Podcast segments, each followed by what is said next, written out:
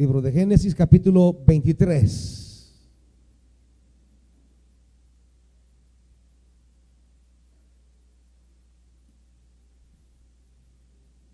Génesis capítulo 23. ¿Lo tienen? Versículo 1. Sara vivió 127 años y murió en Kiriat Arba, es decir, en la ciudad de Hebrón, en la tierra de Canaán. Abraham hizo duelo y lloró por ella. Padre, háblanos una vez más. Que de la pérdida y el llanto emerjan cumplimiento de promesas maravillosas. Bendice a tu pueblo, Dios, con tu fresca palabra. En el nombre de Jesús. Amén. Aleluya. Bueno es Dios.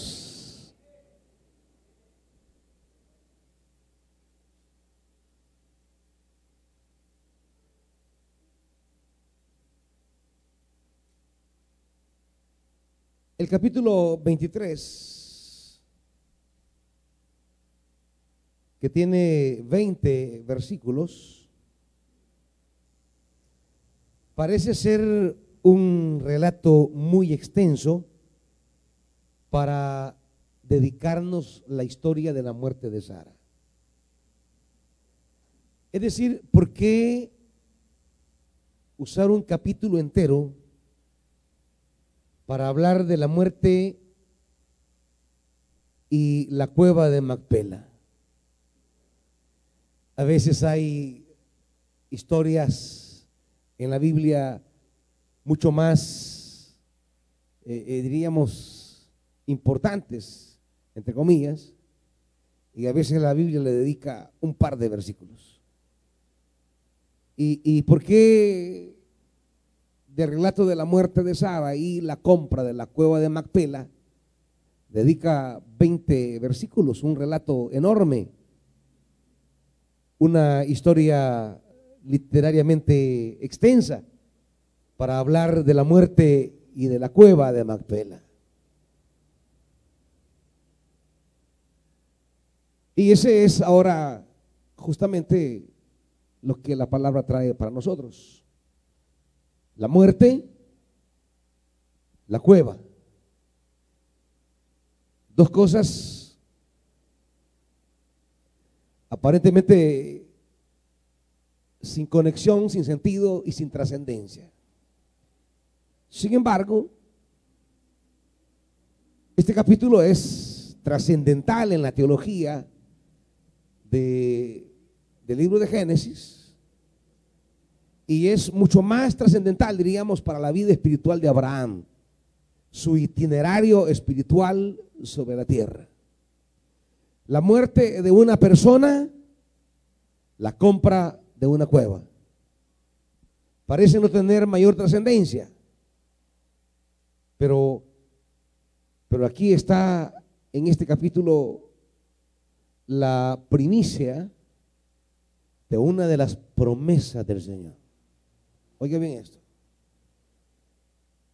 Y fíjese de entrada lo que la palabra le dice. A veces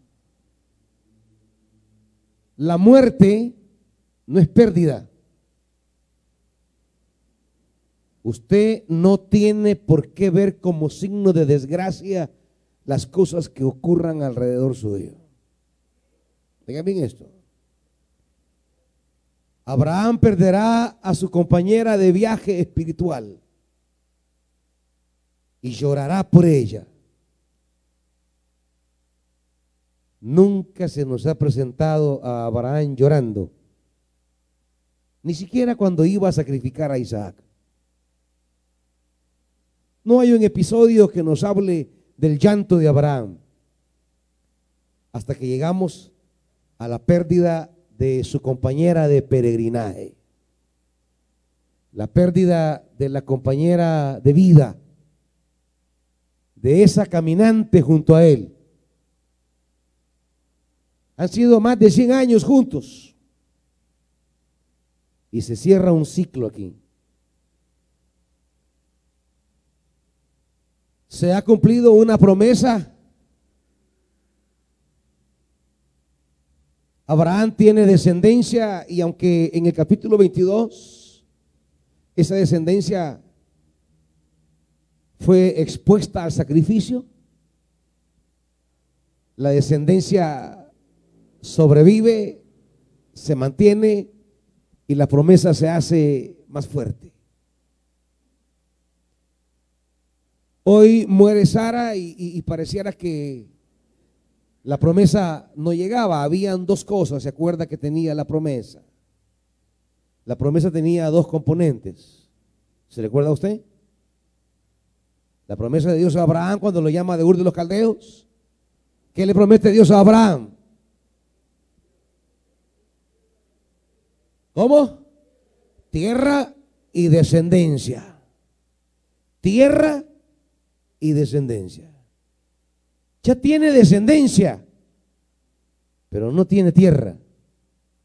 Él mismo lo dirá en el versículo 4. Entre ustedes hoy, dice la NBI, un extranjero. La reina Valera agrega una palabra que, que de hecho está en el hebreo. Extranjero y forastero. Y, aunque pareciera ser lo mismo, no es lo mismo. Extranjero habla del carácter extraño de Abraham en la tierra. Abraham no es de Canaán. Ha llegado a Canaán como extranjero, viene de otra latitud. Pero no solamente es extraño, también es forastero. Quiere decir, va de paso. No se mira como residente. Y no es que no crea la palabra de la tierra. Está ante la muerte y la muerte nos hace hacernos sentir pasajeros en la tierra. Y aunque vayamos conquistando las promesas de Dios, la muerte siempre nos hace advenedizos. La muerte siempre nos convierte en, gente que va de paso. Y de hecho, en una perspectiva global, eso somos en la tierra. Somos extranjeros. Hebreos capítulo 11 nos lo dice de una manera muy clara para entender la perspectiva de ser extranjeros. Hebreos capítulo 11, vamos rápido. Esa Biblia, hermanitos. Versículo 8, Hebreos 11, 8. Por la fe, Abraham, cuando fue llamado para ir a un lugar, un lugar, ojo esto, lugar, que más tarde recibiría como herencia, lugar que más tarde, herencia, lugar que más tarde, herencia, ¿me van siguiendo? Lugar, herencia. Hay lugares que son tu herencia. Obedeció y salió sin saber para dónde iba. Por la fe se radicó como extranjero en la tierra prometida y habitó en tiendas de campaña, lo provisional, lo efímero.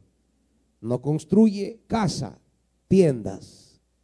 Es un emigrante, es un pasajero, solo va de paso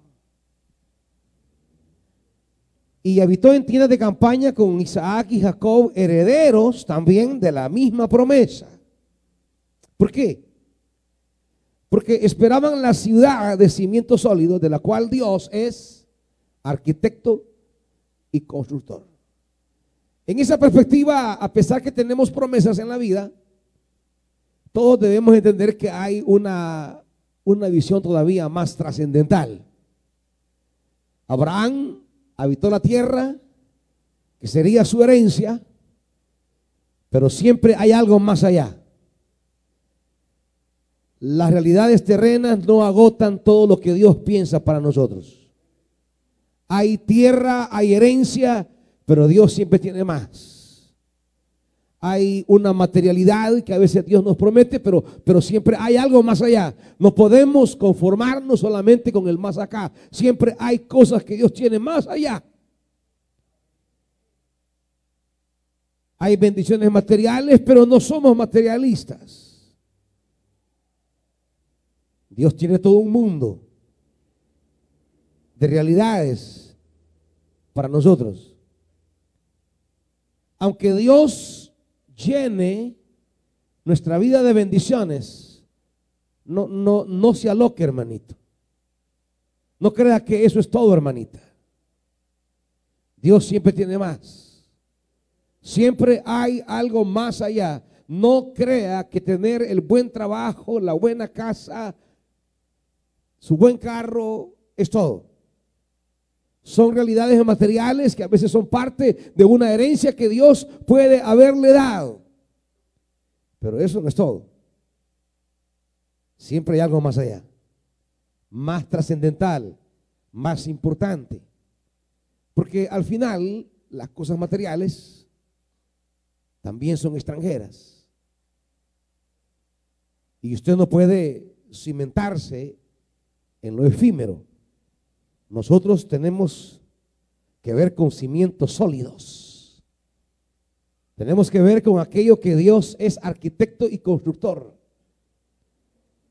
Sí, hay realidades materiales y humanas que vienen y se van. No sé cuántos esta mañana pueden haber esta semana perdido algo.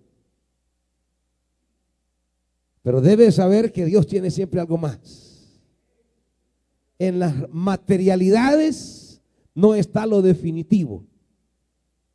Lo definitivo está en Dios, hermanitos. Por tanto, aunque en nuestra humanidad tengamos pérdidas, sepa que su vida está en los cimientos sólidos de aquello que Dios es arquitecto y constructor. ¿Me está oyendo, iglesia? No tiene, por tanto, por qué desesperarse, por qué enloquecerse, por qué turbarse. Porque a veces en las pérdidas de las materialidades, Dios abre nuevas posibilidades. A veces en los que hoy perdimos, Dios tiene una puerta de esperanza para nosotros. Nadie debe desmoronarse Nadie debe descontrolarse, nadie debe desanimarse, nadie debe de ver con frustración y pena las realidades adversas que nos rodean porque nosotros vamos en pos de un Dios que siempre tiene algo más allá. ¿Me está oyendo iglesia? Las pérdidas de hoy solo son primicias de realidades más allá que Dios tiene para usted. Pero mantenga su corazón en Dios que es arquitecto y constructor de cimientos sólidos. No, no, no, no, no pierde el rumbo. Por eso es que al volver al capítulo 23 de Génesis, tenemos la maravillosa, diríamos, enseñanza esencial esta mañana que la muerte de Sara, la compañera de peregrinaje espiritual y terrenal de Abraham, ahí donde él hace duelo y luto, esa muerte se convierte en lo que será la primicia de la promesa de Dios para Abraham acerca de la tierra. Abraham ya tiene herencia pero no tiene tierra en Canaán. Abraham ya tiene descendencia, pero no tiene tierra. Y justamente la promesa llega como primicia a su vida cuando él tiene una pérdida. ¿Me está oyendo, iglesia? Por eso el pasaje termina con esto, mire, diciendo, dos pasajes que me gustan mucho, del 17. Así fue, oiga bien, así fue, como el campo de Efrón que estaba en Macpela, acerca de Mamre, pasó a ser propiedad de Abraham, junto con la cueva y todos los árboles que estaban dentro de los límites del campo. Así fue. ¿Y cómo es ese así fue? Pues a través de la muerte, que parecía ser el ocaso de una promesa, la clausura de nuevas perspectivas. La pérdida de Sara significó para Abraham un paso sustancial a la promesa de Dios de la tierra. Abraham no tenía un centímetro de tierra en Canaán. Abraham no tenía un pedazo de tierra en Canaán. Es extranjero y es advenedizo. Es pasajero, es extraño. Y es a partir de la pérdida de su esposa Sara, que se va a convertir en propietario de un pedazo de la tierra prometida. ¿Me está viendo, hermanito? La cueva de Macpela, sepultura y tumba para Sara será el principio de una de las promesas maravillosas de Dios. No vea con ojo de desgracia las cosas adversas, porque a veces en esos esas realidades adversas viene la primicia de promesas para su vida. ¿Está oyendo, iglesia? No hable de pérdidas, hable de primicias. Pero claro, hay que tener los ojos de la fe de Abraham. Porque al momento de la pérdida, pues hay luto, hay tristeza y hay llanto. Más el Dios que está más allá de mis realidades materiales. Y cuando mi vida está cimentada en Él, y estoy confiando en Él, y le sigo a Él, y le sirvo a Él, y hay pérdidas dolorosas, pues la Biblia nos dice esta mañana que esas pérdidas a veces son el principio de primicias que Dios tiene para nosotros de nuevas realidades.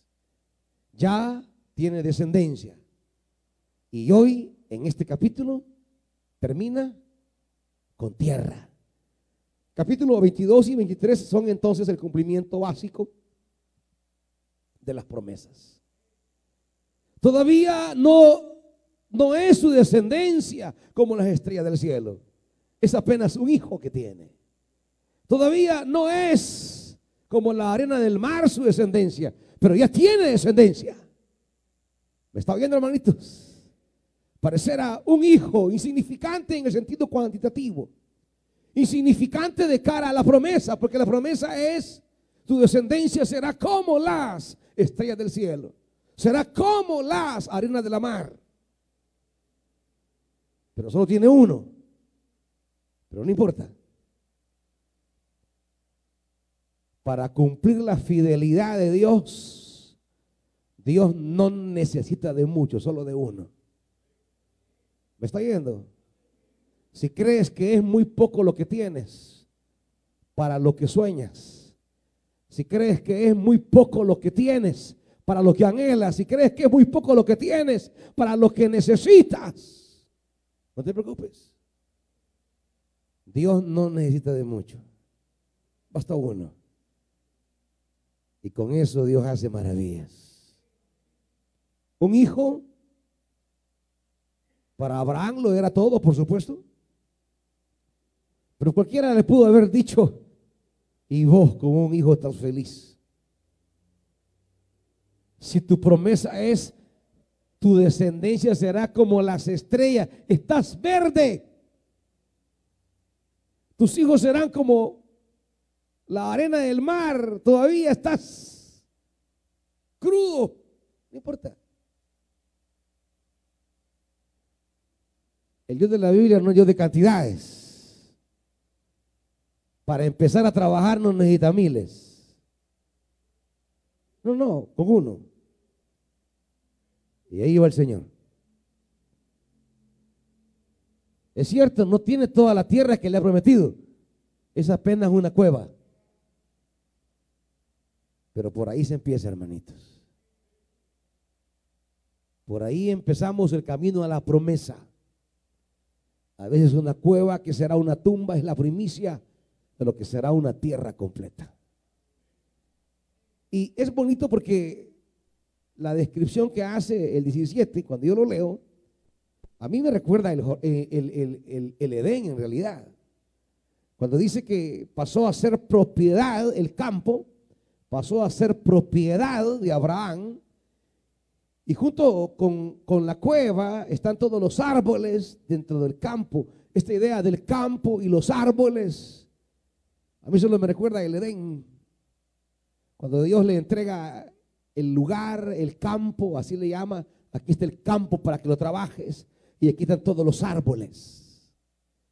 Es como que es como que lo que Dios le entregó al hombre en el capítulo 3, 2 y que el hombre echó a perder en el capítulo 3 se comienza a recobrar en la promesa cumplida aquí a Abraham. Como que ese campo lleno de árboles que el hombre perdió comienza a recobrarse, ¿me entiende, hermanito? ¿Me está entendiendo, hermanito?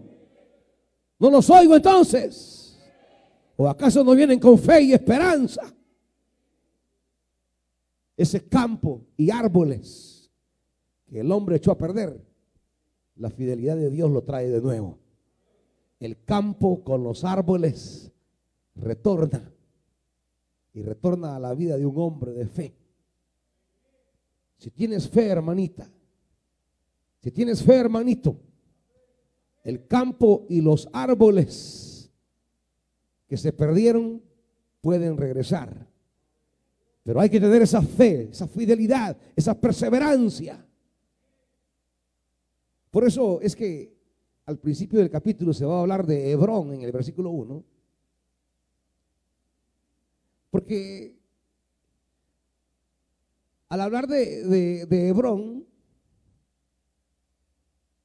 y al hablar de este proceso de fe y de fidelidad, solo se nos viene Josué 14 a la cabeza.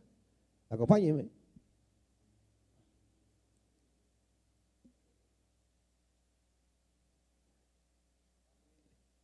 Es como que recibir Hebrón, que es donde va a, residir el terreno de, el terreno de,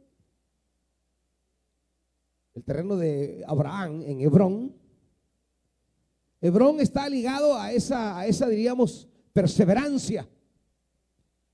Si usted quiere la tierra de Hebrón para usted como primicia, esto va ligado a la perseverancia, hermanitos. Capítulo 14 del libro de Josué. Versículo 6, los descendientes de Judá se acercaron a Josué en Gilgal el kenisita Caleb, hijo de Jefone, le pidió a Josué, acuérdate de lo que el Señor le dijo a Moisés, hombre de Dios, respecto a ti y a mí en Cades Barnea. Yo tenía 40 años cuando Moisés, siervo del Señor, me envió desde Cades Barnea para explorar el país y con toda franqueza le informé lo que vi. ¿Está conmigo? Mis compañeros de viaje, oigan esto. Porque Abraham y Sara son eso, compañeros de viaje.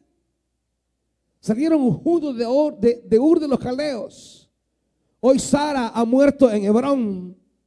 Y será Hebrón la primicia de la tierra que Dios le dará a Abraham, convirtiendo así la desgracia de la pérdida de Sara en cumplimiento de promesas. Y lo que le entregará será Hebrón. Y dice, mis compañeros de viaje, por el contrario, desanimaron a la gente y le infundieron temor. Pero yo, ¿qué? ¿Yo qué? ¿Puede decir usted eso esta mañana, hermanito? Puede decir, yo me mantuve fiel al Señor mi Dios. Y si no lo puede decir esta mañana es para que lo diga. Si quiere recibir primicia de tierra prometida, tiene que ver con la fidelidad. Abraham en ese peregrinaje fue fiel a Dios y recibió en Hebrón como primicia de toda la tierra que Dios le iba a dar. Lo que recibió como primicia fue la tierra de Hebrón. Versículo 9, ese mismo Moisés, ese mismo día Moisés me hizo este juramento. La tierra que toquen tus pies será herencia tuya y de tus descendientes para siempre. ¿Por qué? ¿Por qué, iglesia? Porque fuiste fiel al Señor mi Dios. Ya han pasado 45 años desde que el Señor hizo la promesa por medio de Moisés, mientras Israel peregrinaba por el desierto. Aquí estoy este día con mis 85 años. El Señor me ha mantenido con vida y todavía mantengo la misma fortaleza que tenía el día en que Moisés me envió. Para la batalla tengo las mismas energías que tenía entonces. ¿Qué diferencia con muchos aquí que ya están muriendo? Y algunos están jovencitos apenas. Y ya andan arrastrados en la vida cristiana. ¿Qué edad tenemos? 24 y arrastrándose en la vida. Así, arrastrados van. Vienen aquí a la iglesia, sí, pero, ay, hoy no me quería levantar. Ay, no quería venir ahora. De verdad que no tengo ganas. De verdad que no tengo energías. Y 24 años tiene. Y así quieren Hebrón. Y así quieren primicias de tierra. Si arrastrados vienen a la iglesia. Y eso es cuando vienen. Ay, no, hoy estoy cansado. Y 20 añitos la carajada está muriendo.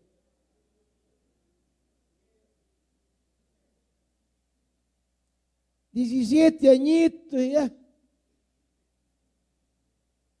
Y así quieren conquistar Hebrón. Y así quieren cumplimiento de promesas. A veces no solo somos extranjeros y peregrinos, que ese no es el problema. Porque a los extranjeros y peregrinos el Señor los hace residentes. El problema es que no tienen ya energías. ¿Por qué? ¿En qué perdés tus energías? Y no hablo de las físicas, hermanito, necesariamente. Aquí ve, las de la mente y el corazón. ¿Cuánto van gastando sus energías en relaciones sentimentales que en dos meses ya dejan al Señor?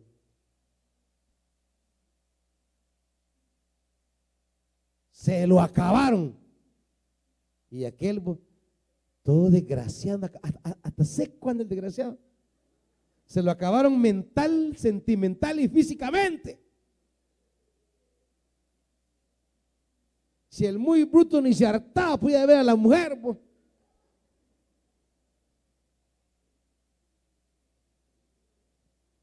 Y así quieren primicia. Para la obra no tienen esos sacrificios. ¿Y qué le pasa, mi amor? Ay, amanecido calenturienta. Ahorita voy a la farmacia, princesita. Bajo el agua a comprar la medicina a la bicha.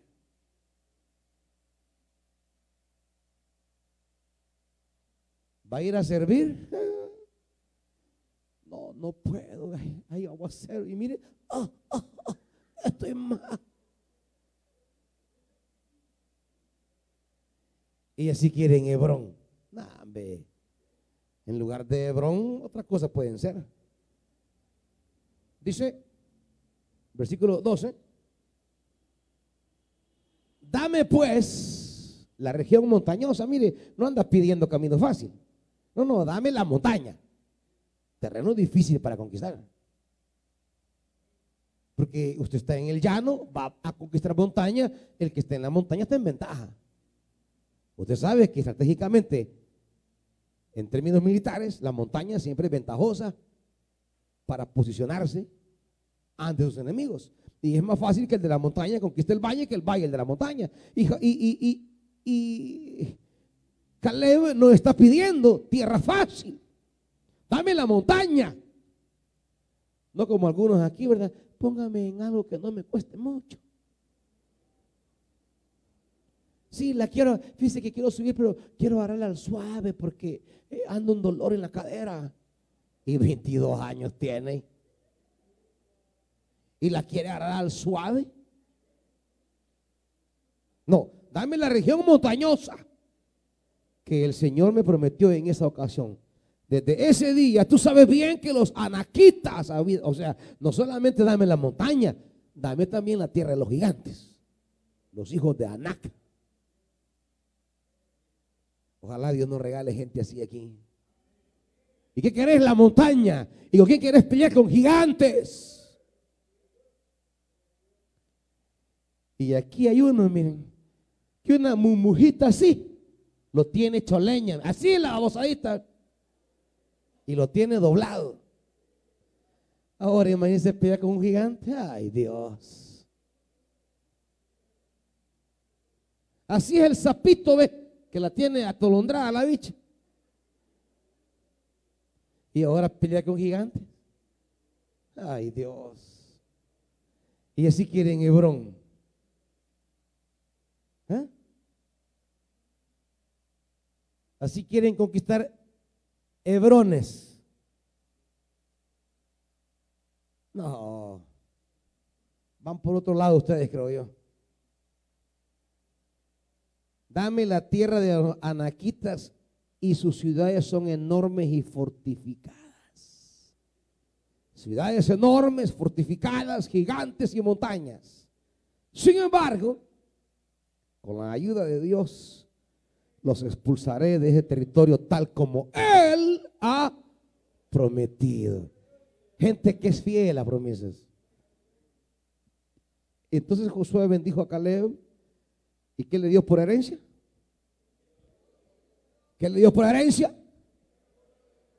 Lo que Dios le dio por herencia a Abraham en Génesis 23, Hebrón. La primicia de la tierra prometida para Abraham fue la cueva de Macpela, la tumba de Sara, la tierra de Hebrón. Y es lo que Caleb recibe por su fidelidad. mientras eran extranjeros y peregrinos. Amados, ¿cómo queremos llegar a tener primicias de las promesas de Dios con esa flojera espiritual que se manejan muchos ahí? Con esos titubeos ministeriales que tienen ahí, agarrando de juguete las cosas de Dios agarrando de juego el llamado. Hebrón también me recuerda el segundo libro de Samuel.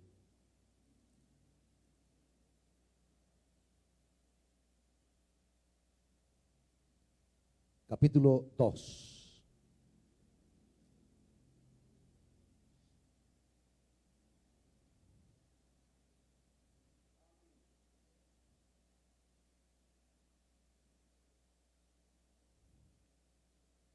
Pasado algún tiempo, versículo 1, ¿está conmigo ahí? David consultó al Señor, ¿debo ir a alguna de las ciudades de Judá? Sí, debes ir, le respondió el Señor. ¿Y a qué ciudad quieres que vaya? ¿Y qué le da Dios? Este hombre extranjero y advenedizo anduvo por los desiertos y anduvo por la cueva también. Si estás en una cueva, no te asustes. A veces la cueva es primicia, primicia de tierra que Dios tiene para ti. David se mantuvo fiel a su vocación. David se mantuvo fiel sin andar poniendo excusas. No anduvo ahí de niñita. Como andan algunos aquí. Poniendo excusitas. No, es que a mí el rey me quiere matar. No, no, no, no. Es que, es que el rey con todo el ejército me anda siguiendo. No, no, no. Y a usted nadie lo persigue y anda huyendo.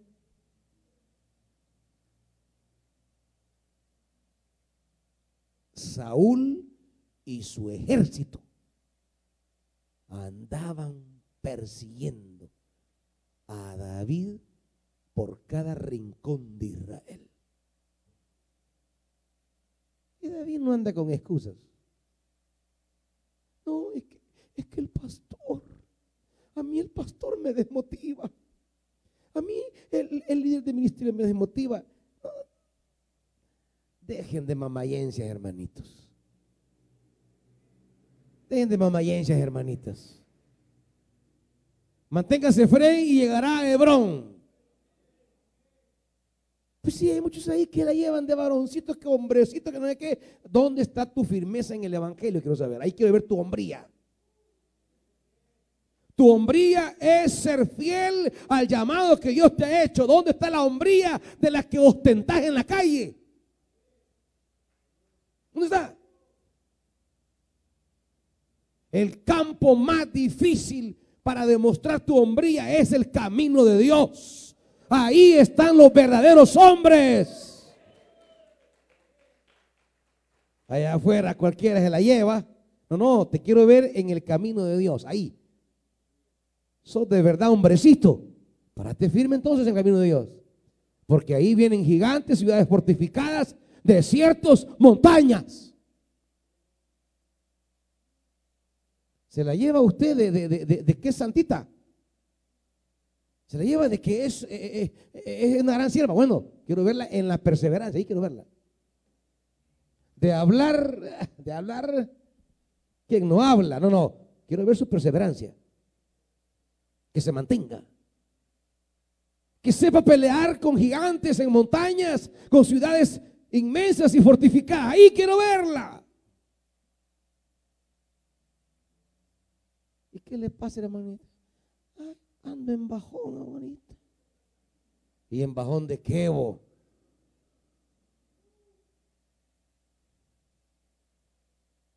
Mire, hay gente que sin tanto bla, bla, bla, bla, ahí van, mire, perseverando. Y no andan ostentando nada. Y no andan llamándosela de nada. Ahí van, mire. Perseverantes. Han pasado los años Aquí hay gente perseverante. ¿Cuánto lleven el Evangelio, hermana Mari? 50 años. Ah, más, ¿verdad?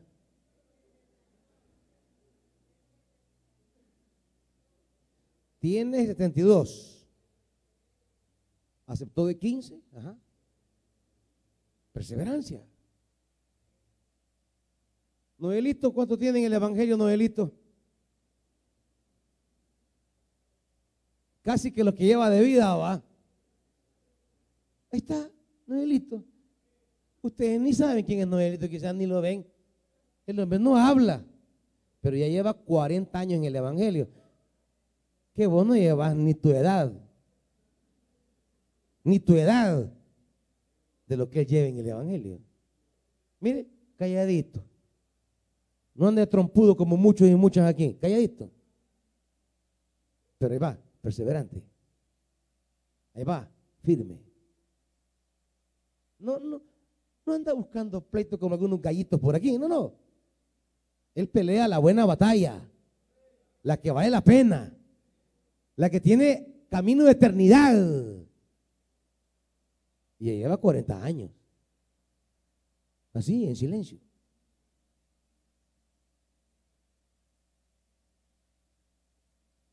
¿Y algunos aquí? La gran bulla y, al año ya van de camino para afuera. El gran cacaraqueo y, y una tonterita lo viene a botar. Una cosita lo viene a derribar. Algo lo viene a motivar. Hey, David pasó de todo. De todo.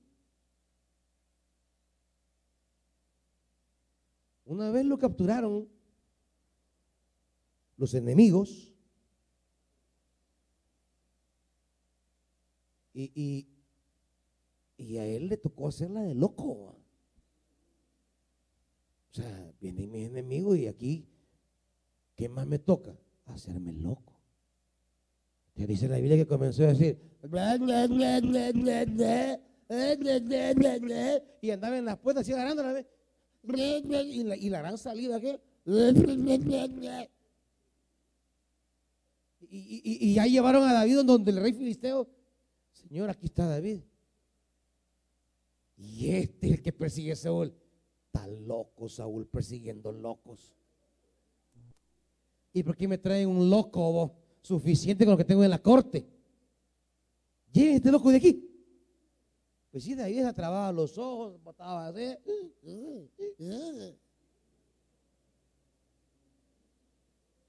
Y claro, ya cuando lo, antes de aquí loco, pongomba. Y solo salió de la corte ya, feliz, se fue corriendo. Pues sí, pero él no dijo, ay, a mí me toca humillarme haciéndome loco. Qué humillación, no, ya no aguanto con esto, no puedo más. No. Sale de la corte y dice, se la hice al rey. Si ya lo tenía ahí. Ahí lo tenía ya en su mano. humillaciones, privaciones. Imagínense su familia, su padre, su madre, a causa de su llamado. Saúl también los persigue para matarlos. Él los agarra un día, se los lleva a Moab y le dice al rey, ey, ey, ey, écheme la mano, le dice. Cuide de mi padre y de mi madre, cuídemelo. No pueden andar conmigo en la sierra, en el desierto, cuídenmelos. Fue a pedirle de favor al rey de Moab que le diera dónde vivieran sus padres ahí, teniendo ellos su casa, pues. Teniendo ellos su lugar, no tenían que estar pasando vejámenes ni humillaciones. Pero, pero el camino que David había tomado traía sacrificios. Y ojo con esto porque la promesa de Hebrón no es gratis. Abraham va a pagar un alto precio, ya lo vamos a ver. Aquí quieren ganar Hebrón y no quieren pasar nada. Aquí quieren ganar Hebrón y no quieren pagar ningún precio. Quieren Hebrón y no quieren hacer ningún sacrificio. Todos lo quieren en la boquita, regalado como el sistema lo da. Express, rápido, ahí ya, ya masticadito. No, hermanitos. La primicia de tu promesa requiere sacrificios. David va a pasar un itinerario, un inventario de crisis, de problemas, de vejaciones, de humillaciones. Pero, pero, ¿a dónde lo envía Dios al final? ¿A dónde? A Hebrón. Tierra de hombres fieles. Tierra de Abraham, tierra de Caleb, tierra de David. Los desiertos que hoy vivimos, las cuevas en las que hoy estamos, donde nos toca como hombres y mujeres ir batallando en la vida, en la vida solo son transitorias, hermanitos. Manténgase. Y llegará a Hebrón. Tenía Sara, dice, ¿cuántos años? 127 años. Abraham tenía 10 más, tenía 137. Y si Abraham salió de Ur de los Caldeos de 75, 25 más 37, ¿cuánto? 62 años para ver la promesa, la segunda promesa. La primicia de la segunda promesa. Porque a los 25 años de haber salido de Ur de los Caldeos, cuando tenía 100, recibió la primera. Isaac. A los 62 años de haber recibido la promesa, no de vida, de haber recibido la promesa, obtuvo primicia de la promesa. ¿Y a ti cuántos días te tienen desesperado ya de la promesa? ¿Cuántas semanas te tienen desesperado de la promesa, hermanito? ¿Cuántos meses te llevan ya en desesperación de la promesa? 62 años. Pero la recibió. La recibió. Los que perseveran reciben Hebrón. Primicia. Y usted lleva tres meses y ya no hay que hacer. ¿Y cuándo? Pues, ¿y cuándo? Pues, ¿y cuándo? Y ya murmura contra Dios. Y ya deja tirado todo mejor. Y abandona el camino mejor. ¿Eh? ¿Quién les ha dicho que esto es café instantáneo?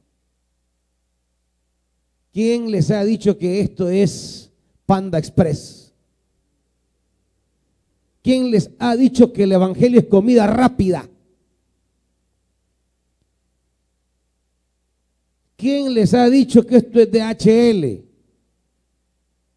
Las promesas de Dios se cocinan lentamente para que las disfrutes en el momento señalado.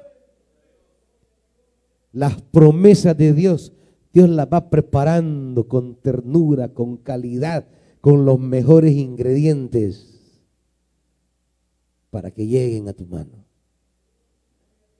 Que van a llegar, van a llegar, porque Dios es fiel.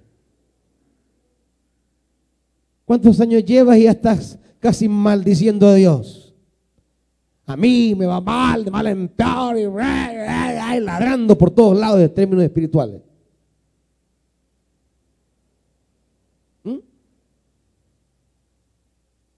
Los hombres de la Biblia nos enseñan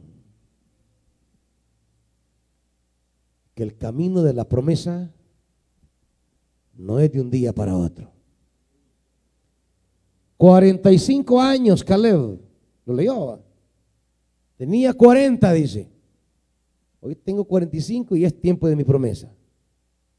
45 años. Y usted con tres, cuatro años ya, ya no quiere seguir. Ya está agotado, desmotivado, pesimista. Ya está frustrado, decepcionado, deprimido. ¿Con quién cree que camina pues? Si usted ha decidido caminar con el Eterno, no tiene que desesperarse del tiempo porque Él siempre llega a tiempo.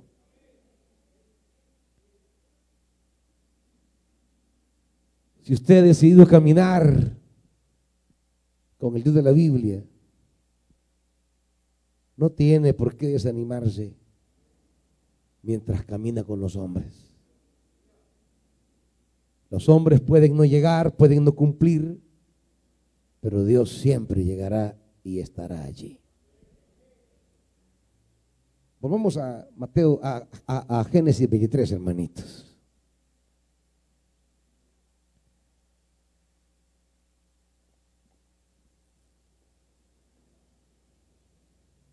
Muere Sara.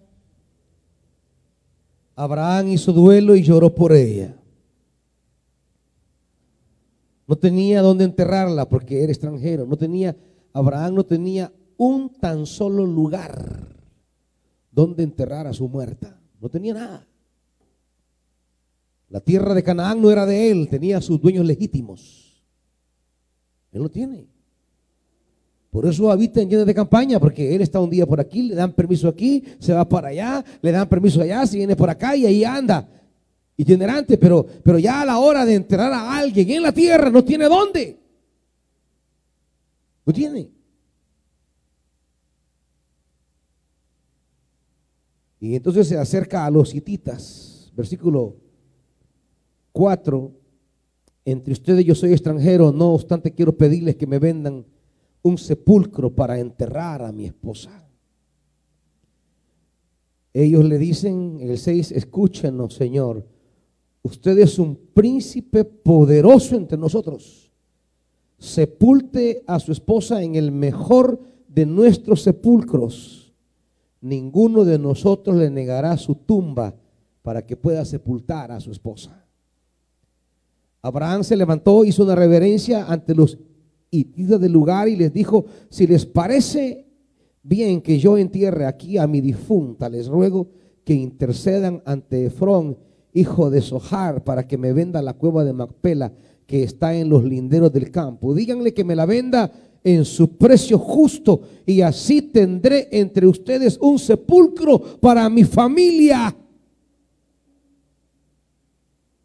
Efrón elitita, que estaba sentado allí entre su gente, le respondió a Abraham en presencia de todos ellos y de los que pasaban por la puerta de la ciudad, no, Señor mío, escúcheme bien, yo le regalo un campo y también la cueva que está en él. Los hijos de mi pueblo son testigos de que yo se los regalo. Entierre usted a su esposa. ¿Cuánto nos haríamos aquí los colochos ya? Ah, yo quería comprar y me lo regalaron. Pero no, doce, una vez más. Abraham hizo una reverencia ante la gente de ese lugar y en presencia de los que estaban ahí dijo a Efrón, escúcheme por favor, yo insisto en pagar el precio justo del campo. Acéptelo usted y así yo podré enterrar a mi esposa. La promesa requiere que ¿El qué? ¿La promesa es de gratis? ¿Qué requiere la promesa? Un precio. Un precio justo. Tu promesa tiene un precio. No es de gratis. Con Dios las cosas tienen precio. ¿Me estás oyendo? No es que te vas a sentar y que va a caer del cielo. Tienes que levantarte y pagar el precio. El problema de muchos aquí es que no quieren pagar el precio de su promesa. No quieren pagar el costo de la promesa, el costo del servicio, el precio del discipulado, el costo de seguir a Jesús. Reinar con Jesús tiene un precio estar crucificado con Él. Quieren sentarse, pero no quieren estar crucificados. Jacobo y Juan llegan donde Jesús y le dice, maestro, así bien, bien, bien galamba. Amado maestro. Ajá, vos que quieren, dijo Jesús. Pues. No crean que Jesús era así medio protocolario. Ah, díganme, hijos. No, no, no. Ajá, ¿qué onda? ¿Qué quieren ustedes dos? Y aquello va protocolario, oh maestro, mi hermano Juan y yo queremos que en tu reino, así la pega, así, así, ahora, en tu reino, Padre, cuando estés sentado en tu trono, mi hermano a un lado y yo al otro lado, así. Ellos pensaron que por ser bien solemne, oh maestro, él iba a decir, ah, ah sí, sí, está bien. Y Jesús se les queda así con una cara de, ¿y estos pasmados saben qué me están pidiendo? Se quedan así. Y así con esa cara de, de, de, pasmadeándolos. Porque Jesús pasmadeaba a la gente, no crea que no. Le da la Biblia, le da los evangelios. Pasmadeaba a la gente. Allá los que iban a de Mauro dijo, hey, ustedes son grandes pasmados, vale Dios son soquetes, son tontos, brutos, necios. Jesús palmallaba a la gente. ¿Y cuál es su crisis que la palma de ellos? Pues? ¿Eh? Así dice, hey, es que ustedes sí son cabezones, padre. Que no les enseñé, pues. Que no leen la escritura. Y usted de resentidito, ay, que me habló fuertecito el siervo. Eso cómo lleva la gente. Dice que, hey, ustedes no saben lo que me están pidiendo, pasmados. Traducción de griego mía. No saben lo que me están pidiendo, pasmados. ¿De verdad, de verdad quién está conmigo? Sí, sí, sí. Bueno, entonces la copa que yo beba, también ustedes la van a beber. Claro, y pensaban que la copita de vino va que cuando es de beber copas todos dicen amén, aquí estoy, padre. No, pero no se refería a la copa de vinito, no, no. Se refería a que antes de estar a la par de él en el trono, tenían que estar a la par de él, ¿a dónde? En la cruz. Y yo no recuerdo haberlo visto en la cruz. Yo no recuerdo que Jacobito y, y Juancito estaban en la cruz. ¿Usted quiere su promesa? ¿Quiere su promesa? ¿Y su cruz? Y no me refiero al marido, que esa no es la cruz de Cristo, esa es suya. Esa usted la agarró. No diga, ay, es que mi marido es mi cruz. No, no, no, no. Hablo de la cruz a causa de servir al Señor. Hablo de la cruz a causa del Evangelio. No, es que mi mujer es mi cruz. No, no, esa usted la agarró. E, ese puede ser lo que usted quiera, pero no su cruz. Si yo le oro al Señor, viera, porque, porque mi esposo es la cruz que tengo que llevar. No, no, no, no, no, no, no, no. Esa es su pasmadencia. O sea, no esté culpando a Dios de su pasmadencia. Usted fue, usted fue la dunda. Por más que le dijeron, hija, pensalo bien, mira, ese muchacho lo han visto tomando. No, mamá, yo lo voy a cambiar, mamá. Ah, ¿Cambiar de qué? O? Hija, lo han visto esquineando y mira, hay un mal olor de lo que está fumando en la esquina. Gran marihuanero. No, mamá, él no es, son los amigos. Y él está ahí, pues sí, porque es amigo, pero él jamás un cigarro ha tocado sus labios. Eran tufos a cigarro los hijos. Por más que le decían, usted ahí está de necia, esa no es su cruz, es su pasmadencia. Así que ahorita soque la hermanita. Deje estar ahí de que, ay, es que, viera, siervo, mi esposa es mi cruz, es bien celosa. No, no es su cruz, hermanito. Eh, es a su mujer así, toda lo que disparada, esa es su decisión. Es que mires, mire, siervo, esa mujer son las 3 de la mañana y de repente me despierta almohadazos. ¿Y qué te pasa? Es, que está diciendo un nombre. Te oí dormido dar un nombre. Pues sí, mi papá, sí. Era el de mi abuelita. Y sí, el hombre quería a la abuelita, pues, y la recuerda dormido. Pero no, la mujer celosa Ahí lo está almohadeando por eso. Pero ese, esa no es tu cruz. Esa es tu pasmadencia también. Ya de novios andabas y viste cómo te revisaba el celular y te tenía medio, medio cortado. Pero vos, ay, qué lindo, siento que me quiere así. Ah, de novio bien lindo. Ay, me encanta que me cele. Si no me cela, no me ama. Ajá, ¿y ahora qué? ¿Y ahora qué? ¿Ha bailado? ¿Que te tiene asfixiado? No, esa no es tu cruz, es tu pasmadencia. Hablo de la cruz a causa de Jesús.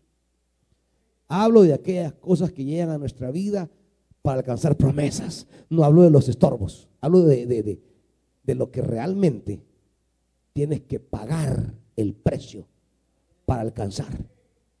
Abraham sabe que la primicia de la tierra no la quiere gratis, porque lo gratis te lo pueden quitar.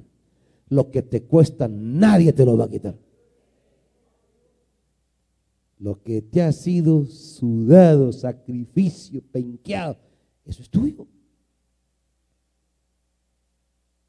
Abraham no quiere nada gratis. Dámela en precio justo. Que es la misma palabra que usa el hebreo para hablar cuando Israel estaba bajo una mortandad terrible. Y Dios le dice a David, ya voy a parar esto, le dice. Ofréceme sacrificio. Y, y, ve allá, donde el Jebuseo, allí. Y llega el rey con todo su séquito donde, donde el hombre y le dice, quiero ofrecer sacrificio al Señor.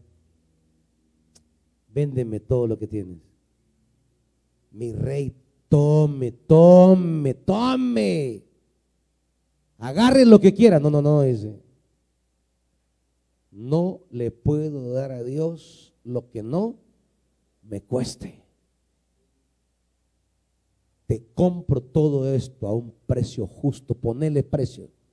Porque lo que le ofrezco a Dios me tiene que costar. Si no me cuesta, no sirve. Me tiene que costar, me tiene que doler. Por eso muchos no presentan nada a Dios. Porque no quieren que le duela. Y para que no le duela le dan a Dios lo que le sobra. Lo que no les afecte. Lo que no les complique. No, dice David, yo no puedo darle a Dios algo que no me cueste. Tengo que darle a Dios lo que me cuesta. Esa es la gente que conquista Hebrón. Es la gente que entiende primicias requieren un precio. Primicias requieren un precio. Y Abraham está comprando una, una cueva. No está comprando una hacienda. No está comprando un, naranjal.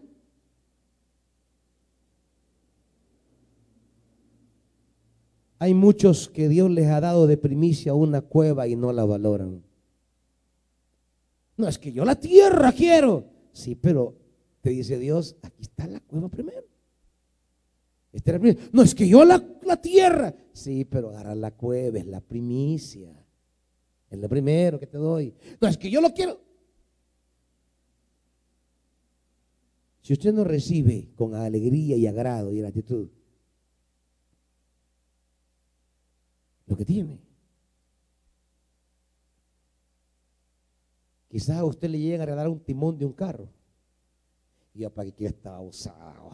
Yo el carro quiero. Agarre el timón, es la primicia. Y póngase ahí en su casa a manejar. Ese timón es la primicia. No sea adundo. Le regalan el control sin el tele. Agarre el control. Es la primicia. Ya va a llegar el tele. Le regalan una pata de mesa. Agárrela. Ya va a llegar la mesa. Pero no, le dan algo. ¿Y para qué quiero esto? le dan una esquinita, agárrela, ya va a llegar el local. Pero si desde el comienzo, no, no, yo el local, el local, no, no, agarre la esquinita, hombre. No sea dundo. Agarre ese pedacito, es primicia, ya vendrá el todo. Pero ¿cuántos aquí, orgullositos, finuchitos, le dan el anticipo y no lo quieren, pero quieren ya todo.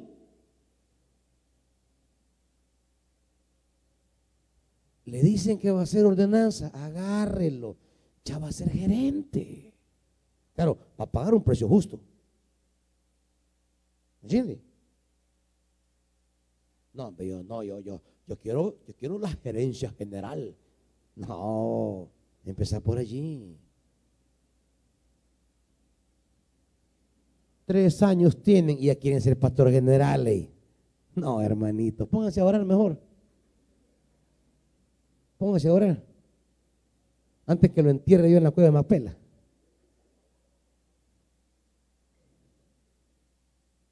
Hay un camino, hay un precio. Esto es un precio que se paga. Esto no es de un día para otro. Solo estar en Betania ya cerramos 25 años. Parece poquito, pero es bastante.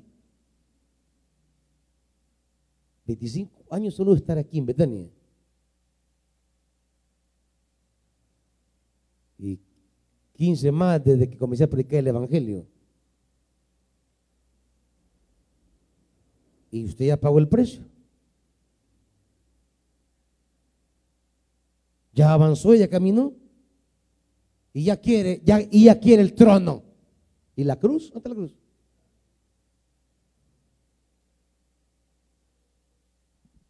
Avancemos y cerremos aquí, hermanitos.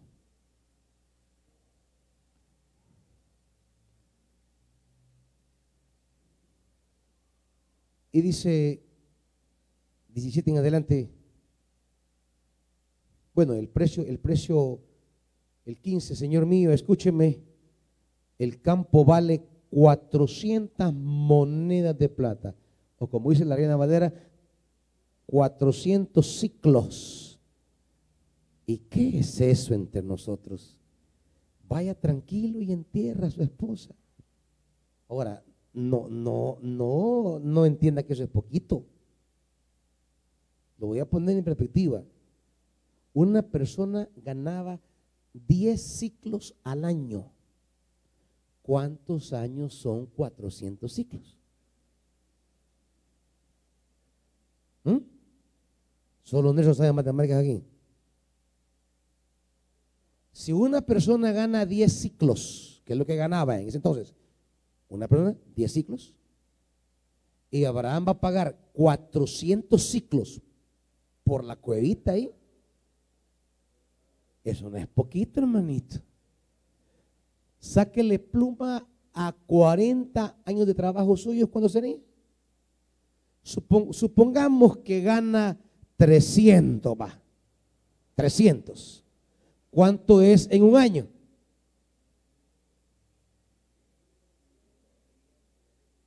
¿Cómo? 3.600. ¿En 40? Ay, hermanita. Por eso hay pocos contadores aquí, va. ¿Ah?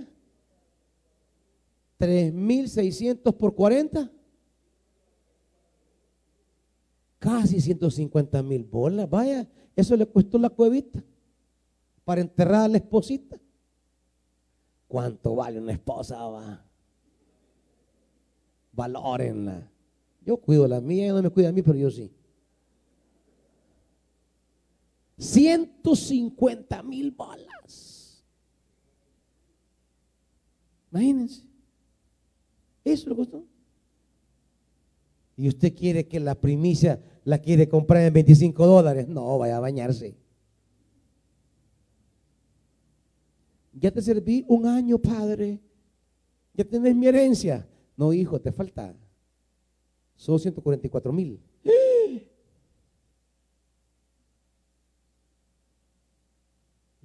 No, crean. Claro, elitista como es un, es un oriental, va, le dice, ¿y qué es eso entre nosotros? Como que dice ahora, ¿qué es eso comparado al amor de una madre? Nada. Eso significa. Ahora, ¿qué puede ser un sacrificio comparado a lo que Dios tiene para usted? Solamente tome esto. Tome esto. Para que aprenda a valorar la gracia de Dios. Si ese pedacito, si ese pedacito que es más una cueva que otra cosa, le costó a Abraham 400 ciclos. Se podría preguntar lo que le iba a costar toda la tierra prometida. ¿Tiene idea? Nunca la hubiera podido comprar. Pero ¿sabe qué? Dios se la va a dar. Dios se la va a dar. En herencia. En promesa.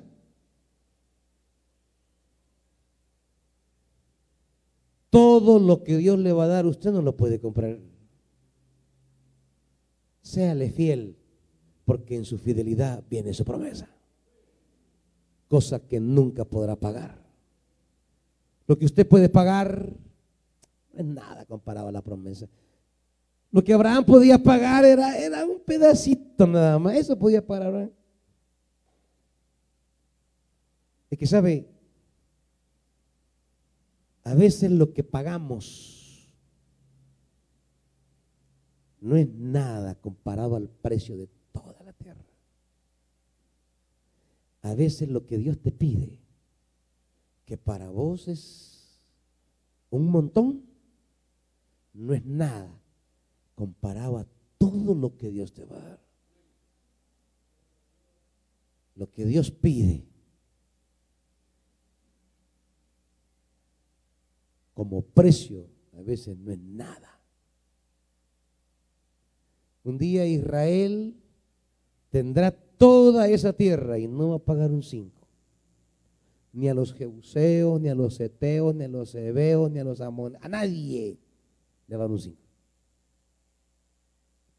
Dios se la va a dar como heredad.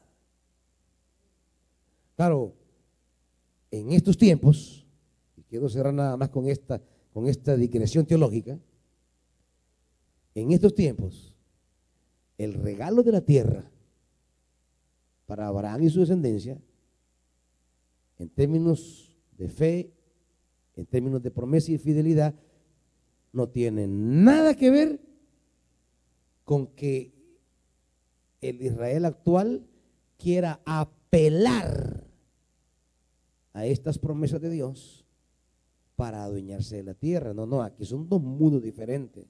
Este es el mundo de la fidelidad, de la fe, del cual ellos ya están olvidados, lejos, lejos. No tiene nada que ver el tema de la tierra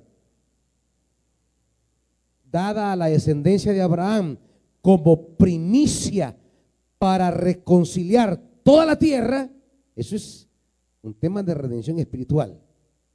No tiene nada que ver con la cosa jurídica política a la que quieren apelar ahora el Israel sionista actual. No, no tiene nada que ver, hermanitos. Los evangélicos hemos sido mal enseñados, muy mal enseñados, sobre el tema de Israel y su tierra. Muy mal enseñados. No tiene nada que ver. El pueblo de Dios es la iglesia de Jesucristo. Los que creen en Jesús no se es pueblo de Dios ahora por cuestiones étnicas, culturales o sanguíneas. Se es pueblo de Dios por la fe en Jesús. Lea Gálatas, lea Romanos, para que no ande perdido ni, ni me lo estén engañando. Oye, ahora la tierra que Dios le tiene a usted, sus promesas. Quiero cerrar aquí. Detrás de una desgracia, aparente desgracia, que llegue a nuestra vida como lo fue la muerte de Sara para Abraham, Dios trae allí a veces primicias de la promesa. Detrás de cosas que nos resultan a veces dolorosas, como Abraham, que lloró por ella. Detrás de esas lágrimas, Abraham termina teniendo en la tierra de Canaán su primer pedazo de tierra. Detrás de tus lágrimas vienen primicias de la promesa de Dios. Y esa primicia puede ser una cueva, pero por ahí empezamos. Por ahí empezó Abraham, por ahí empezó David, y casi con seguridad por ahí empezó Jesús, en una de las cuevas del desierto, cuando fue tentado. Quizás no es la gran cosa hoy por hoy, pero es para comenzar tu primicia. Y esa primicia no es gratis. Tienes que pagar un precio. Tu fidelidad, tu perseverancia. Deja ya de estar poniendo tu vida en relación a los demás, lo que te hacen, te dicen, ves o oís. Esto es Dios, su promesa, tú, y no solamente tú, tu familia. Porque esa era la, la, la herencia. Después de Sara será enterrado Abraham. Después de Abraham, Isaac. Después de Isaac, Jacob. Allí, en ahí no cueva. José. Es la herencia de los tuyos. No, no eches a perder la herencia de los tuyos por andar de inconstante. Póngase de pie, hermanitos.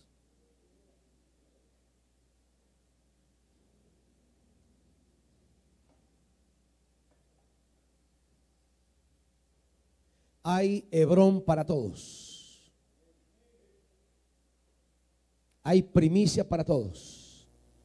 Hay promesa para todos. Pero debes perseverar.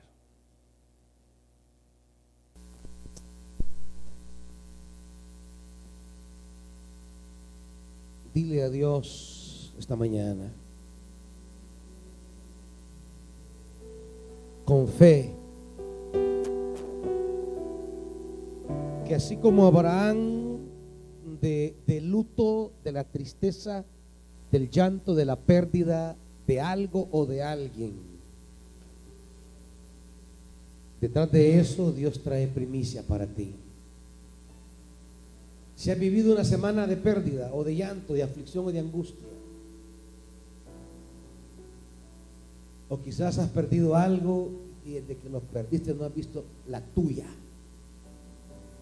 y vives diciendo yo todavía no veo la mía. Y crees que nunca llegará.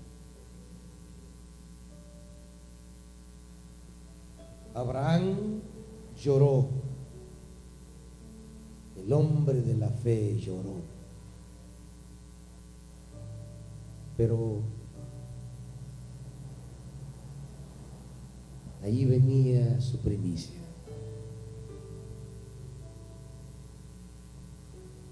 De las lágrimas que derramas en la tierra germinará fruto nuevo. De las lágrimas que corren por tus ojos brotará algo nuevo. ¿Has pasado una hora de vergüenzas? De tristeza, de dolor, de angustia, de pesar esta semana, este mes.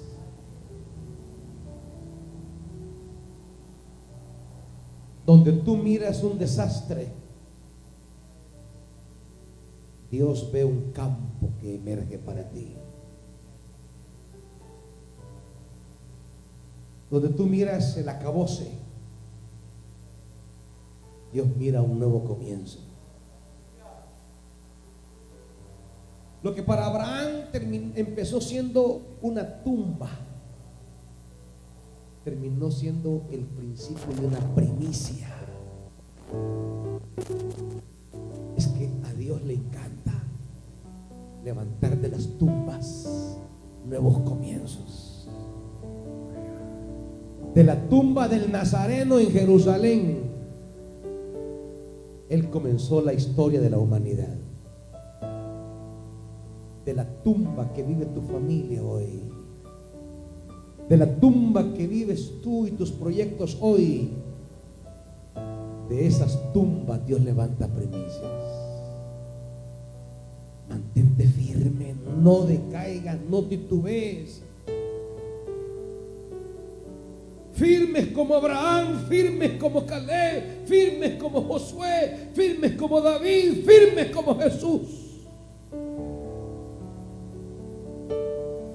Y de tu tumba Dios traerá nueva creación. Padre, que mis hermanos y mis hermanas y yo podamos mantenernos firmes para que ahí donde llega la hora de llanto en nuestra vida, como llegó a la hora de Abraham, de ahí puede emerger las primicias de nuestras promesas.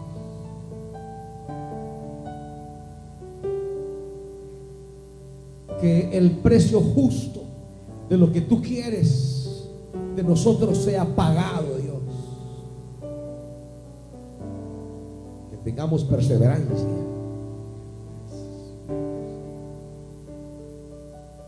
Padre bendito,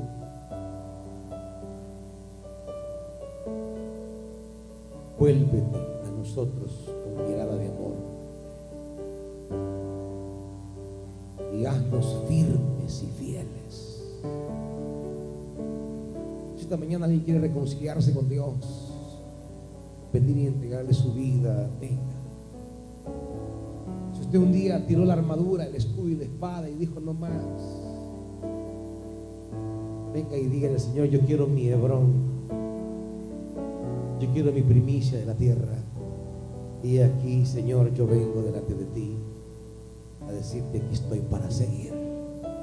Aquí estoy para seguirte, para buscarte, para amarte, para servirte. No volveré atrás. Venga, venga. Venga ya delante de Dios. Y reciba, reciba una fuerza de parte del Espíritu que lo lleve a la perseverancia y a la fidelidad. Si oyeres hoy mi voz, dice el Señor, no endurezcáis vuestro corazón. Venga. Dígale a Dios, yo no he perseverado como debo ser, pero aquí voy, Señor, a servirte. Tomo, tomo la armadura, Dios, para pelear la buena batalla. La batalla que vale la pena, la batalla que persevera vida eterna, la batalla que tiene que ver con cimientos sólidos. La batalla por la que vale la pena dar la vida. Padre,